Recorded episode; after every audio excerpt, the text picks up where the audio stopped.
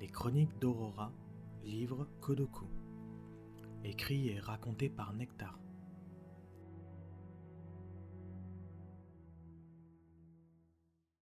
Chapitre 1 Les bardes feuilles du matin. Ce récit prend place il y a des temps immémoriaux, là d'où les contes et les légendes les plus anciennes nous parviennent.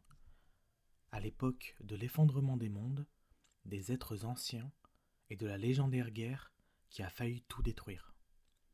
Ceux qui ont encore connaissance de ces événements aujourd'hui sont peu nombreux, et ceux qui peuvent les raconter avec précision se comptent sur les doigts d'une main. Cependant, ce n'est pas de ces événements dont nous parlerons ici. Le mythe qui nous intéresse a traversé les âges sous le nom de Kodoku. Notre histoire se déroule dans un pays depuis longtemps disparu. C'était un pays assez isolé du reste. Les gens de ce petit monde n'entendaient parler que de loin de la guerre, à travers rumeurs, chuchotements et bruits de couloirs. Ce qui intéressait les gens d'ici n'était que les affaires internes à la contrée. Personne ne voulait savoir ce qui se passait à l'extérieur, et ils étaient heureux de ce sort. Parmi ces affaires, de nombreuses discussions avaient pour sujet le couple Feuille du Matin, célèbre bardes reconnus pour leur qualité musicale et oratoire. En effet, leur art était réputé bien au-delà des terres, et tous se battèrent pour ne serait-ce qu'entendre une poignée de syllabes chantées sortant de leur bouche. On leur prêtait bien des rôles, médiateurs dans les conflits locaux, guérisseurs, chanteurs, conteurs d'histoires. À l'époque, les arts magiques, aussi appelés arcanes, étaient un savoir nouveau, et dans ce petit monde, personne n'en avait fait l'expérience. Les bardes feuilles du matin utilisaient la magie dite oratoire à travers leur art. Ainsi, leurs paroles et leurs chants avaient des vertus mystiques sur les gens et pouvaient faire trouver la sérénité aux plus torturés des hommes. Leurs paroles pénétraient directement l'intérieur et allaient, comme une douce brise matinale d'été, calmer les brûlures de l'esprit. Ils étaient demandés de tous et partout, à tel point qu'une forme d'idolation s'installa et même un culte leur était dédié. Mais comprenez, pour des gens qui n'ont jamais entendu parler des arcanes, car à l'époque le concept n'existait pas encore, et qui n'en comprenaient donc pas les rouages, comme c'est le cas de nos jours, voir des gens être capables d'influencer le corps et l'esprit d'autres personnes rien qu'en usant de mots, comment ne pas leur prêter des vertus divines?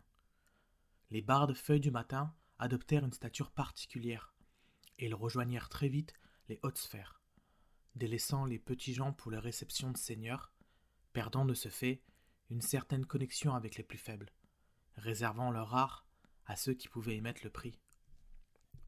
Le temps passant, les feuilles du matin eurent un enfant. Avant même sa naissance, ils placèrent énormément d'espoir en lui. Ils souhaitaient transmettre leur art à leur descendance et imaginèrent les plans fous d'une lignée de bardes prospérant à travers les âges dont le monde entier entendrait parler. Cet enfant devait être le premier héritier de cette famille et la première pierre de la future lignée. Afin de mettre toutes les chances de leur côté, Elisa et Franck Feuille du Matin chantèrent au bébé de puissantes incantations durant la grossesse. Le but étant de créer un lien entre le petit et les arcanes. Ils pensèrent que ce lien pourrait engendrer, au-delà d'un barde de génie, un puissant arcaniste. Donc ils chantèrent, jour et nuit, durant neuf longs mois, les incantations les plus puissantes du monde de l'époque, des mots et des chants parfois destinés à des foules de milliers de personnes concentrées dans un seul individu. À la suite de l'accouchement, une grande réception fut organisée. La moitié du pays était conviée, et l'autre moitié se déplaça quand même. Tous étaient de la partie. Famille, seigneurs, chevaliers, paysans, commerçants, amis et ennemis. Ça devait être un moment mémorable, et le couple d'orateurs avait écrit des vers uniques qu'ils devaient chanter pour célébrer le premier héritier de leur lignée. Cependant, là était le malaise, car celui pour lequel on s'était déplacé passa l'entièreté de la cérémonie à pleurer, empêchant toute prise de parole. Il trouva le repos lorsque les convives furent partis et que le silence fut maître. Sept ans passèrent, et le petit Arthur Feuille du matin est entièrement muet et sourd aux paroles humaines.